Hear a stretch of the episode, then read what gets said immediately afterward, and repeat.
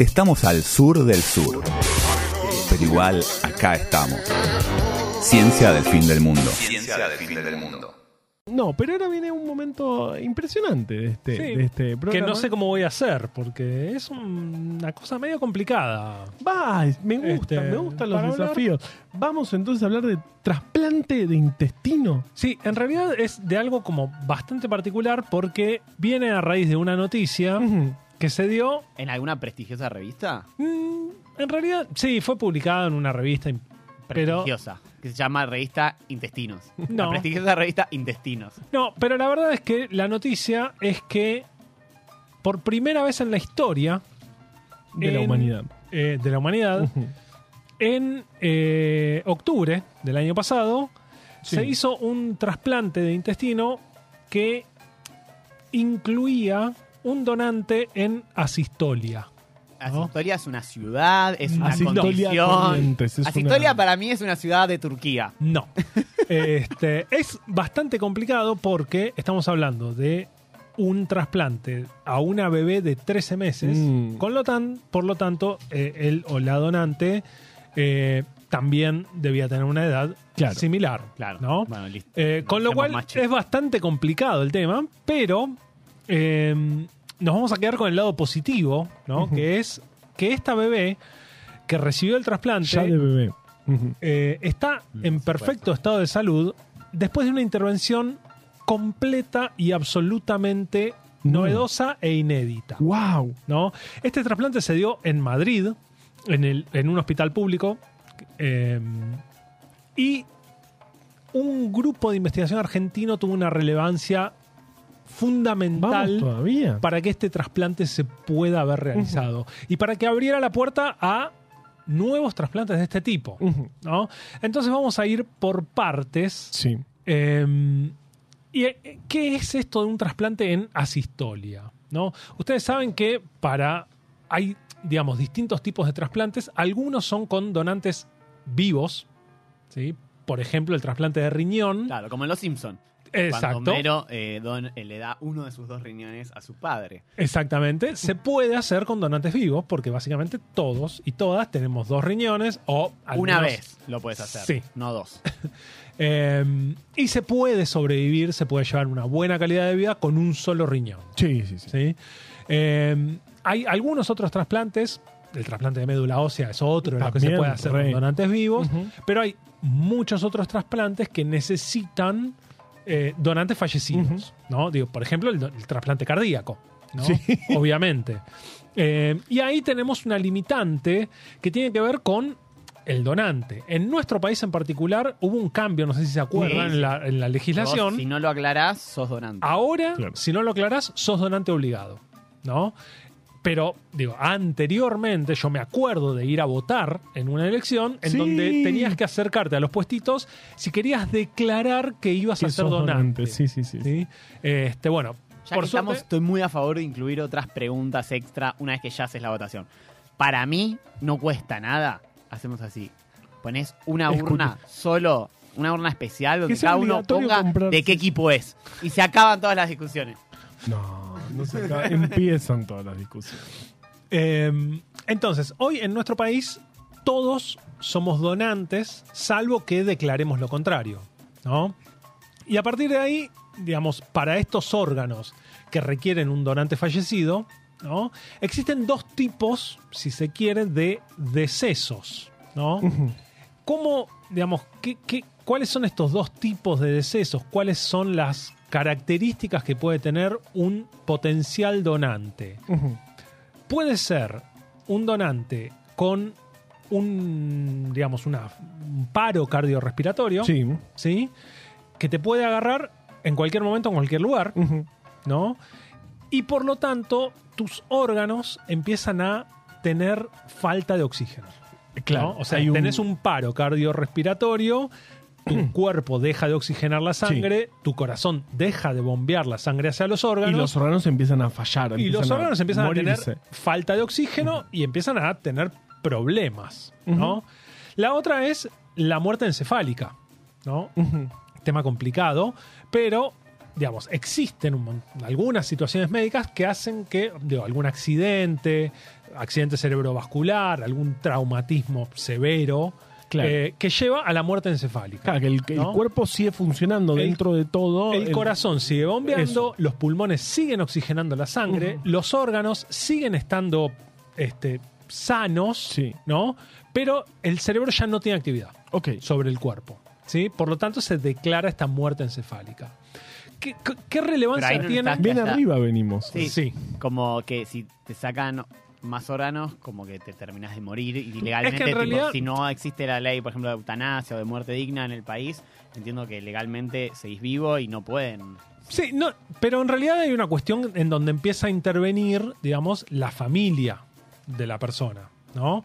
Lo mismo que en menores de edad. Es la familia la que decide, son los, los padres, las madres, los que deciden Como si no estaba la donación. Si no veníamos oscuro, vamos a menores de edad. Ok. Em, perdón, está No, complicado, no. pero, digamos, ¿qué es lo que pasa? La muerte encefálica permite obtener tiempo, ¿no? Claro. que en los trasplantes es una cuestión fundamental, trascendental, ¿sí?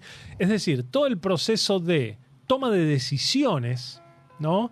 Se da con el donante, con los órganos del donante todavía en buen estado de irrigación y de porque, oxigenación. como dijimos, el, el corazón sigue bombeando, el- el- los pulmones siguen oxigenando, entonces, bueno, tenemos tiempo de... de- de- ok, el avión, vamos, no sé... Vamos viendo qué Claro. tipo de características genéticas tiene ese posible Ah, donante, claro. ver del- de las personas que necesitan un trasplante, ¿Cuál es cuáles pueden llegar a ser compatibles Claro, con ese claro, posible donante, y además los familiares de ese posible donante tienen tiempo de tomar decisiones, de pensar decisiones, de procesar todo lo que es necesario procesar en, en esta toma de decisiones, ¿no? Sí, sí. Eh, en un caso de paro cardiorrespiratorio en donde la muerte se da por algún tipo de accidente o u- otra cuestión, de nuevo, para ser donante tienen que ser donantes sanos, no pueden Sí. te- tener este, enfermedades este, oncológicas, infecciosas. Eh, Las personas que fallecen por, por- por enfermedades oncológicas o infecciosas no pueden ser donantes de órganos Mira. porque es un peligro para el que, claro, pueden, el que pueden lo va a recibir. O, o recibir ¿no? células. Eh, pero cuando se dan estos paros cardiorrespiratorios, la situación en términos de, donan- de donación de órganos es mucho más crítica, ¿no? Claro, Porque que tenés, o sea, empezó a correr el reloj, no hay tiempo de decidir cosas, nada. Exacto, y los órganos internos empiezan a sufrir esta Claro, falta, esta de, falta de oxígeno, y algunos órganos son más sensibles que otros. ¿no?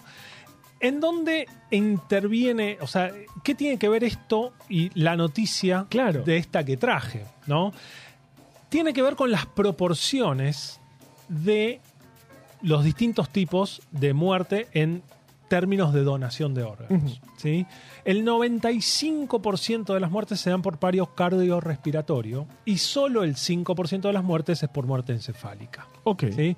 Por lo tanto, digamos, El los- universo se, se el un universo de donantes de órganos bien oxigenados y en buen eh, estado para ser trasplantados es muy limitado. ¿sí? Y ahí viene el tema del trasplante eh, intestinal. ¿Sí? Hay distintos tipos de patologías que hacen que el intestino no cumpla para nada su función, que es absorber nutrientes. ¿sí? Y no pueden absorber nada de nutrientes y por lo tanto no es compatible con la vida. ¿sí? Claro.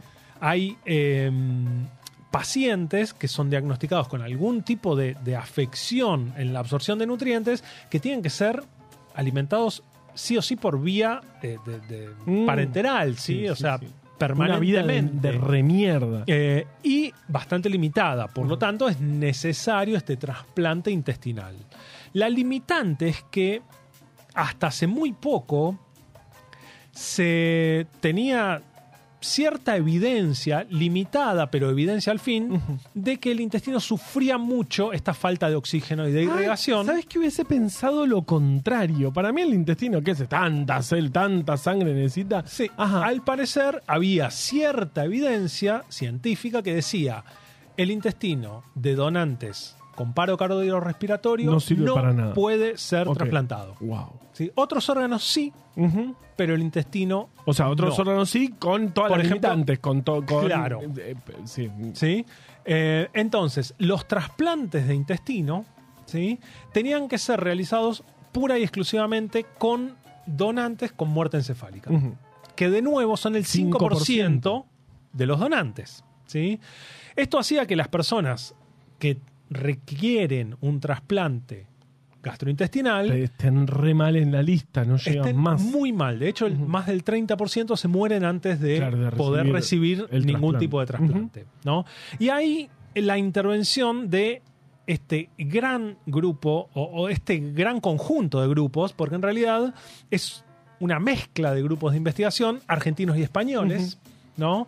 En donde intervienen eh, médicos, cirujanos españoles, un grupo de este, Fundación Favaloro que está, digamos, encabezado por un médico y con un espectro grande de profesiones en, en- en el grupo, bioquímicos y veterinarios, ¿sí? De hecho, hay un veterinario que es clave en esta historia. Mira. Eh, sí, la salud es, una, eso es la salud. eh, ¿Cómo es el ¿Es concepto de, de salud? One Health, Sí, eh, es- eh, una salud. Claro. Este, bueno, eh, eh, Pablo Stringa, que hizo su doctorado en este grupo. ¿sí? es médico veterinario No, y fue Tringa. Buah. Ya habíamos dicho Estaba que muy estaba- callado. Este, fue clave en este desarrollo que también incluye un grupo de este, la Universidad de La Plata, liderado por el doctor Martín Rumbo, eh, colega inmunólogo conocido. Y le ma- marcó, ¿no? Digamos. Sí. Marcó el idem. Le fue bien igual. ¿Qué hizo Pablo Stringa, médico veterinario, en, en todo este combo? Lo que hizo fue desafiar el conocimiento establecido. ¿Sí? Claro, e- ese, si, si fue eh, muerte cardio, Cardiorrespiratoria Cardio- no sirve. eh, no sirve, no sirve el Sí. intestino. Paremos, un poco. Pará, Pará. pará. Mirá, acá lo- te lo traje a rumbo. Fue a desafiar eso, ¿sí? Lo que, lo que a mí me resulta este, impresionante es que la metodología que usaron es bastante sencilla, ¿no? Digna del sur del sur, ¿sí? Vamos todavía. Pero abordaron una pregunta que es clave y fundamental en todo el mundo. ¿sí? Lo que dijeron es, vamos a ver si es cierto que esto es así. Y empezaron con estudios en animales. ¿no? Como muchas veces usamos, ya hablamos de modelos experimentales. ¿sí? Lo que hicieron fue agarrar ratones, ¿sí? o ratas, mejor dicho, eh, y someter a las ratas a distintos tratamientos, ¿sí? Con el objetivo de hacer trasplante intestinal. Ok. ¿sí? Y tenían ratas a las que sometían a un proceso que les generaba la muerte encefálica. ¿sí? Sí. Otras ratas a las que les generaban un La proceso muerte de muerte por paro cardiorrespiratorio y que además las dejaban distintos tiempos luego de este, generada esa Eh, muerte. ujú. ¿sí? Entonces tenemos distintos dadores que simulaban las distintas Claro, situaciones de la realidad de la del realidad- trasplante de seres humanos. Fantástico. Los que se habían ¿No? muerto por muerte cerebral, que eran los que supuestamente Estaban los únicos que servían eh, para este tipo de trasplante y lo- la otra muerte con distintos con tiempos. distintos Claro. tiempos después de muerte. No, no es un, no, no, no veo algo tremendamente complicado a nivel Claro, y después hacían las. Digamos, este médico veterinario era especialista en cirugías de roedores. Ajá, claro. Y lo que hacía era hacer trasplantes gastrointestinales a distintas ratas que recibían de estos distintas, distintos grupos de dadores. Claro. ¿sí? Lo que descubrieron es que no generaba ninguna diferencia que el dador tuviera muerte encefálica o muerte cardiorrespiratoria y que tampoco importaba tanto el tiempo Wow. dentro de los O tiempos sea que, ellos eran todas evaluaron. patrañas. Eso, pa- ¿Sí? patrañas.